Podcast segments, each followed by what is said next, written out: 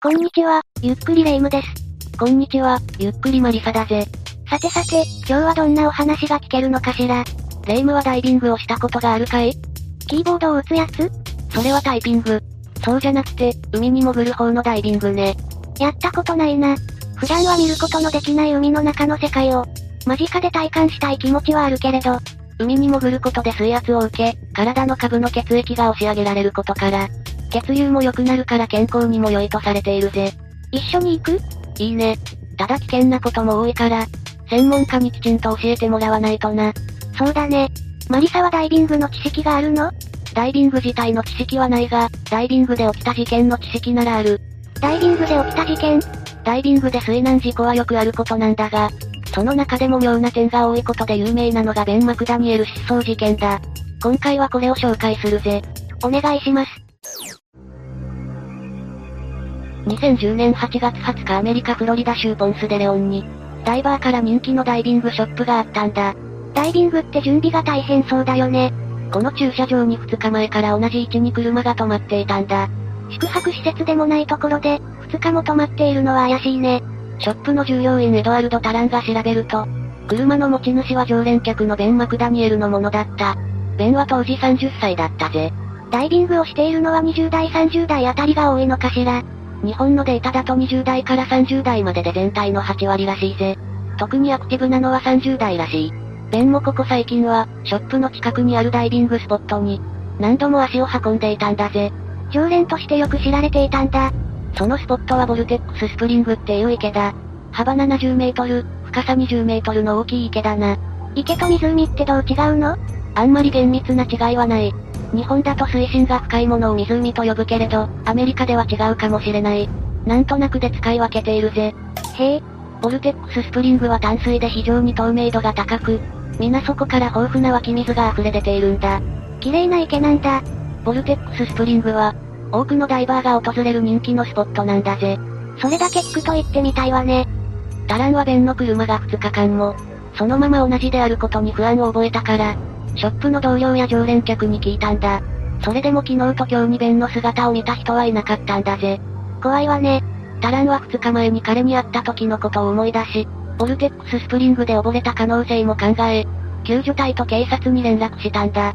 さすがに非常事態だものね。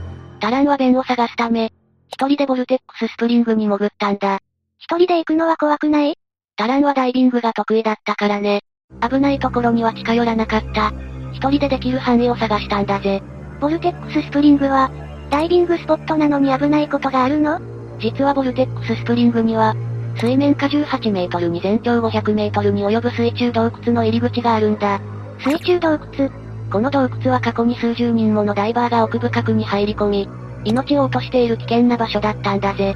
そんな危ないところが、対策として洞窟の入り口から、90メートル付近に鍵付きのゲートが作られたんだ。さすがに放置はしていなかったか。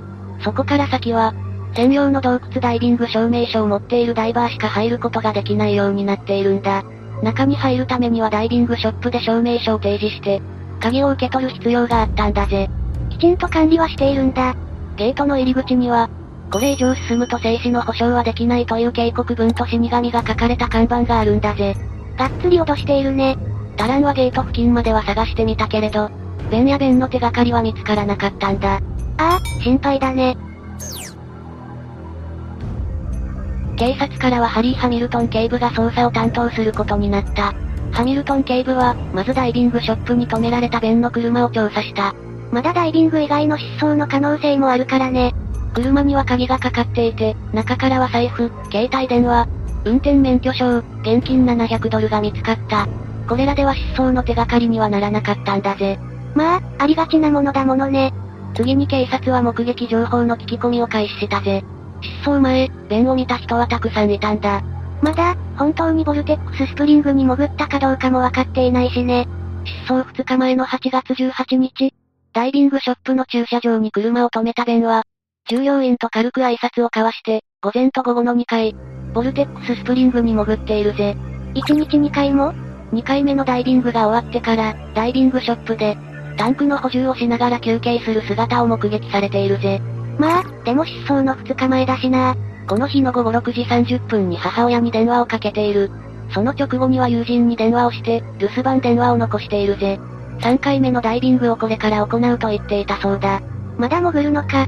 その後の調査で、ベンは、4ヶ月の間に250本のダイビングをしていたことがわかっているぜ。そんなに魅了するものがあったのか。ベンは他のダイバーが帰った後、一人で夜遅くのダイビングを計画していたようだったんだ。夜遅くに池に潜っても、何も見えなくない？ライトはあるから全く見えないってわけでもないだろうけど、見にくくはあるな。ここでダイビングショップの従業員エドワルド・タランとチャック・クローンという二人が出てくる。クローンは新しい登場人物だね。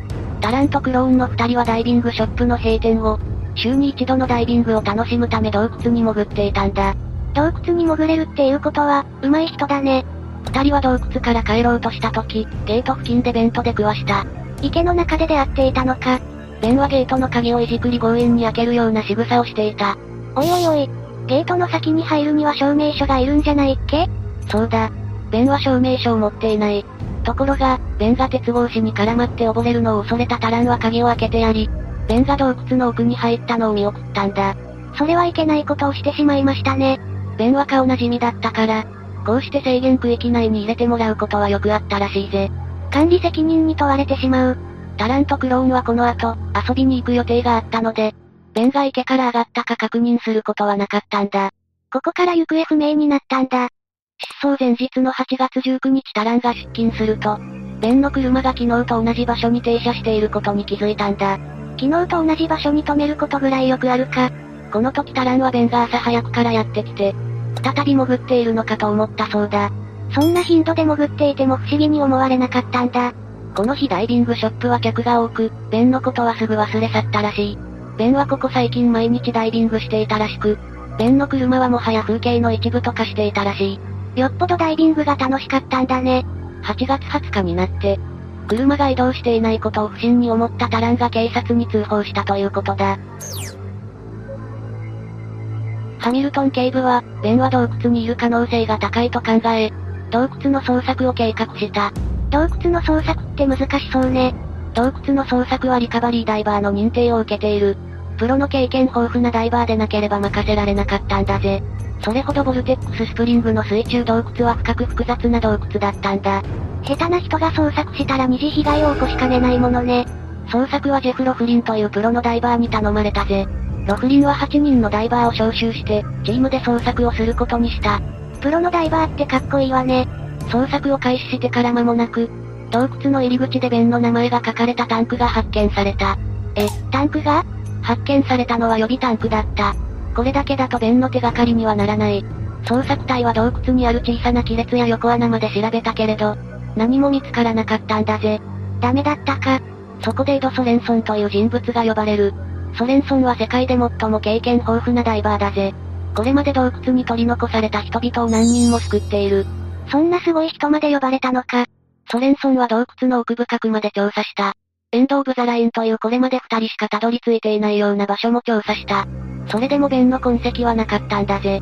手がかりゼロか。そこで疑問が生まれるんだ。なぜ手がかりがゼロなのか？え？ベンの生存は絶望的だ。しかし、遺体まで見つからないのはおかしい。洞窟内を隅々まで調べたのに、痕跡すら見つからないのは、何か不自然なことが起こっている。確かに、人々はベンが本当に洞窟にいるのか疑問を持ち始めたんだ。遺体が水中で分解する際に生成されるバクテリア検査もされたけれど、遺体があった反応はなかった。元からボルテックススプリングにいなかったかもしれないってこと？警察は付近の森や建物、河川などを調べたんだ。地上の捜索はヘリコプターも出動させて行った。でもこちらも手がかりがなかったんだ。不思議だね。弁話しを偽装して、自ら失踪したという予想もあった。これだけ見つからないと、そういう予想も出てくるわよね。実は弁は失踪前、事業に失敗しており、500万円の借金があった。あらら。返済が滞り、人生に嫌気がさした弁は洞窟で死亡したと見せかけて、別人になりすまし新しくやり直そうとしていたのではないか、という予想だぜ。それなら、痕跡もなく消えることもあるかな。でも、失踪前に何かの準備をするわけでもなく、それらしい素振りもなかったから両親はこの可能性を否定しているぜ。そっか。ベンの失踪から3ヶ月後、ボルテックススプリングのオーナーが階段から落ちて強く頭を打ち、死亡している。それは、何か関係が？ベンの父親はそのオーナーがベンの失踪の真相を知っていたために、命を狙われたと信じていたようだぜ。ここにある情報だけだと、その線は薄そうだね。最後の目撃者タランが、嘘をついている可能性も考えられたぜ。ボルテックススプリングの禁止区域の鍵を開けちゃったって話ね。ベンは洞窟の外で何者かに命を奪われていて、その死を偽装するためにタランが嘘をついているという可能性だ。可能性がなくはないのかな？警察もその可能性を考え、タランに嘘発見器をかけてみた。その結果、証言に嘘偽りないと判断されているぜ。うーん、ダメだったか。結局この事件は未解決のままなんだぜ。怖いね。レイムはどう思う？ベンはなぜ消えたのか？ベンは池の主に丸飲みにされたとか？唐突に主とか出すな。ネッシーならぬボルテッシーとかいない？発見されていない生物を犯人にするな。マリサはどう思うの？ベンがダイビングを終えて車に戻る途中に何者かに連れ去られたとかな。それならボルテックススプリングにベンの痕跡が残らないことに説明がいく。ありそうだね。それじゃあ、来週一緒にダイビングに行こうぜ。こんな怖い話を聞かされた後にダイビングに行けるか。というわけで、今回は、水中洞窟に消えたダイバーベン・マクダニエル失踪事件について紹介したぜ。次回もゆっくりしていってくれよな。